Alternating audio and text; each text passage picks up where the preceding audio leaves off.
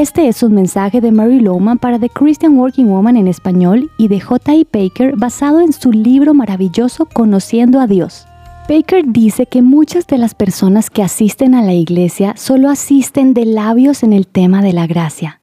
No lo menosprecian, pero tampoco lo conciben como es. Esta semana hablamos de lo que significa una vida llena de gracia. Tratamos de comprender lo que representa y cómo podemos ser dispensadores a otros.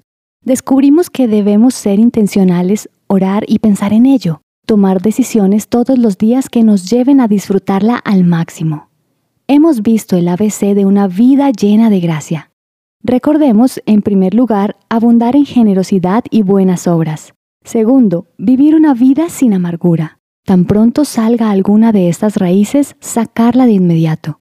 La amargura es una maleza que ahoga la gracia de Dios. En tercer lugar, aprender contentamiento. El contentamiento es la marca de una vida llena de gracia. La gracia no depende de nosotros mismos, no la encontramos haciendo buenas obras ni esforzándonos más. Hebreos 4:16 dice, Así que acerquémonos confiadamente al trono de la gracia para recibir misericordia y hallar la gracia que nos ayude en el momento que más la necesitamos. Delante del trono de Dios es donde hallamos gracia porque es un trono de gracia. Y la noticia más maravillosa es que podemos ir confiadamente porque seremos aceptados al ir cubiertos con la justicia de Jesús podemos tener la absoluta confianza que nos dará la gracia que necesitamos. Quizás como yo, no eres una persona muy glamurosa, pero ¿no te gustaría ser una persona llena de gracia? ¿Que puedas mostrar y dar a otros? Esta gracia está disponible para los que desean vivir de manera intencional llenos de la gracia de Dios.